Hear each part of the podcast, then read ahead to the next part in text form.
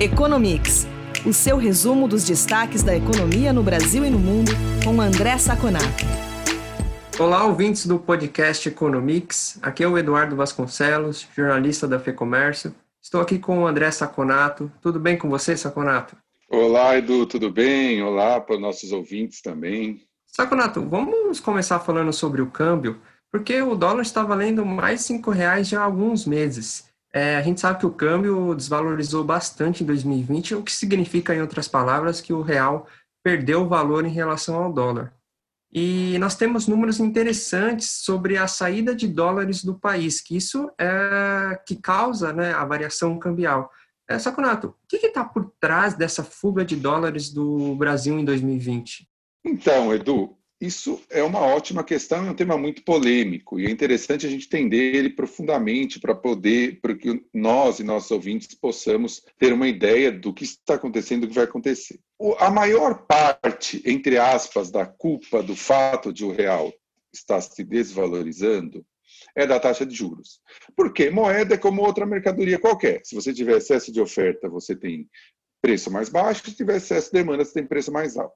Então, você tem dólares na economia e você tem reais dentro do Brasil. Quando você tem muito real para pouco dólar, o real se desvaloriza. Quando você tem muito dólar para pouco real, o real se valoriza.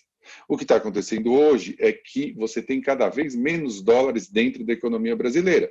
Basicamente, o estrangeiro está saindo com o dinheiro, saindo com seus dólares daqui. Tá? Então, é, isso é o fato.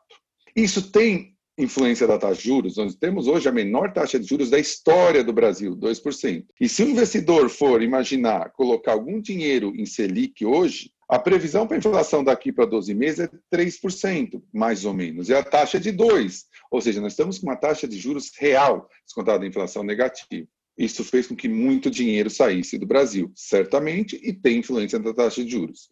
Mas essa resposta não é, ela não completa com, é, totalmente o, o que está acontecendo. Por quê?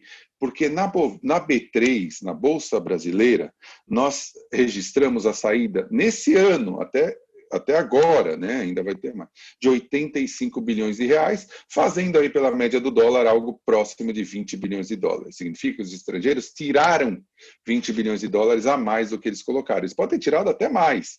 Na realidade, tem que ver fluxo em fluxo. Certo que em outubro esse número está positivo em 2,5 bi, já ficou pior, esse número de saída já foi de quase 90 bi. Mas por que, que você tem essa saída? E aí é muito complicado, porque a, a, baixa de juros, se faz sair dinheiro pelo lado dos juros, pelo lado do investimento Selic, deveria fazer entrar dinheiro pela Bolsa. Por quê? O que, que é uma ação? É uma fração de uma empresa. Que, que é uma empresa? É o valor de mercado dela. Como que eu calculo o valor de mercado dela? Eu pego todas as receitas dela no futuro e trago a valor presente. Se uma, uma empresa recebe um, vai ter uma receita de 1 bilhão em 2035, esse valor não é 1 bilhão hoje. Você tem que descontar a taxa de juros.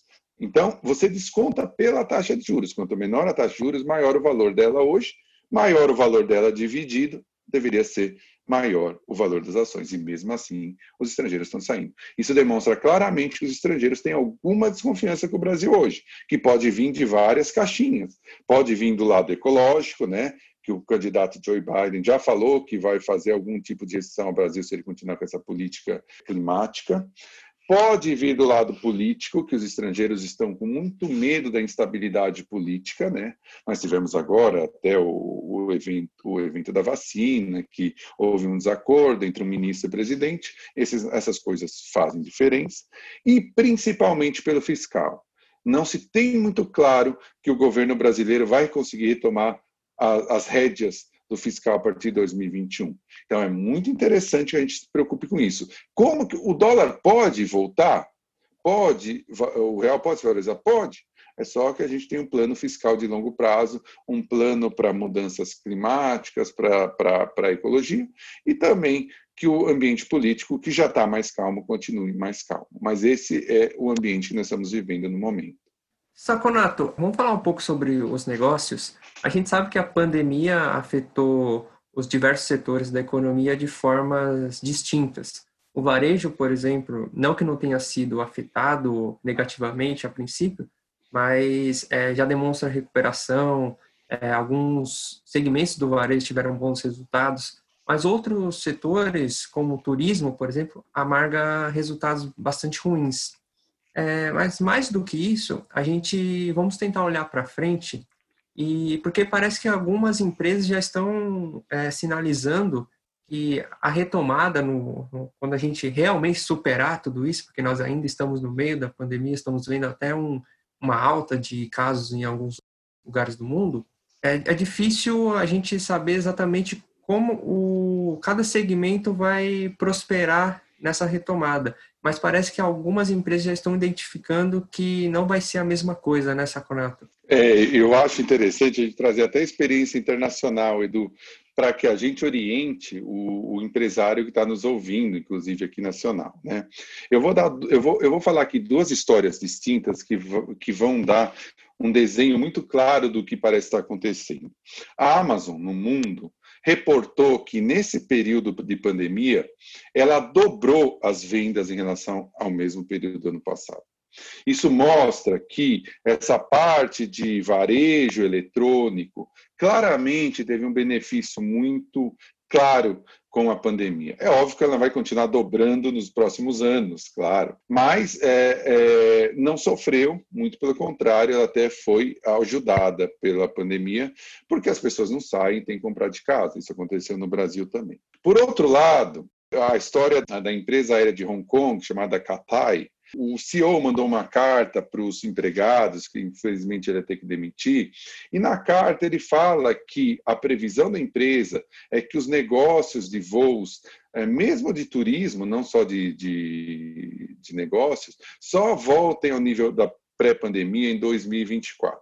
Por outro lado, empresas como a Walmart ou nos Estados Unidos, empresas de venda em pontos específicos, cresceram, mas cresceram bem menos que as empresas de entrega, as empresas eletrônicas.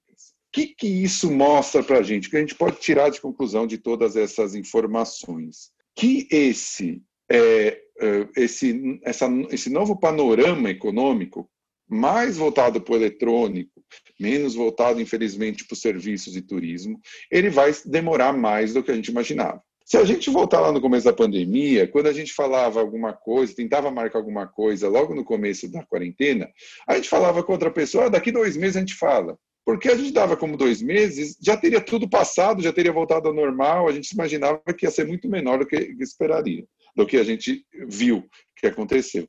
Então, o que, que eu tiro dessa conclusão? Esse no, essa nova estrutura deve demorar mais do que a gente imagina. Voltada mais para o eletrônico, voltada mais para o e-commerce, voltada mais para um tipo de negócio que a gente estava começando a se acostumar, mas que teve que se acostumar com muito mais velocidade. Isso reafirma a necessidade de que o empresário reforce seus meios eletrônicos seja ele de serviços para marcar, para fazer algum agendamento, para atender em casa, quem sabe, seja ele de varejo, seja ele de alimentação, seja ele de roupas. Isso é necessário. Então, mesmo a pessoa que falava, não, eu vai voltar ao normal ano que vem, eu não vou precisar. Não, vai ser necessário. Um estudo da FEComércio, ele mostra, por exemplo, que é, 10% do comércio total de Nova York já é feito de forma eletrônica. No Brasil, ainda está entre 2% e 3%, são cinco vezes menos. Isso mostra um outro passo, que o Brasil ainda tem uma dinâmica de crescimento muito grande para chegar ao que é o normal dos outros. Né? Então, eu acho que é muito interessante que o empresário vá atrás disso dentro do possível. Obviamente, está muito difícil de investir hoje, mas a gente pode ajudar no FEComércio, esse empresário, nós temos portas abertas para isso, que ele vá e vá atrás, porque essa nova estrutura deve durar por muito mais tempo. Aproveitando a sua fala, convido os empresários a visitarem o FEComércio Lab. É, lá eles encontram materiais que fazem justamente isso que você disse, auxiliam a montar a operação de comércio eletrônico. Tem um e-book especificamente sobre isso, sobre como montar a sua operação de comércio eletrônico. E também tem um outro material lá que eu acho que é bastante interessante vai em, em linha com isso, que é de entender o comportamento do consumidor, aquilo que ele adquiriu na pandemia é, em meio à quarentena e que ele deve manter, e outros hábitos que talvez fiquem pelo caminho. Então, são materiais que podem auxiliar muito a, as empresas a terem bons resultados na pandemia e após esse período. Saconato, vamos seguir aqui. É, um assunto de destaque nessa semana foi a elevação das taxas de importação dos Estados Unidos sobre o alumínio brasileiro e de outros 17 países. Parece que negociar com o Donald Trump não é muito fácil, né, Saconato? É, é, isso é uma coisa muito complicada. Eu acho que é um, na minha opinião, um defeito do governo Donald Trump, que ele não valoriza o, o, comércio internacional, a globalização, na realidade. Porque numa hora dessas, você aumentar o imposto do aço é ruim para todo mundo. Obviamente, só é bom para o empresário ou para os trabalhadores do setor que vão votar nele né, na eleição. Quer dizer, tem uma cara completamente eleitoreira. Quem vai perder? Obviamente, os produtores de alumínio no Brasil e, principalmente, os consumidores americanos, porque você tem alumínio em quase tudo que você consome.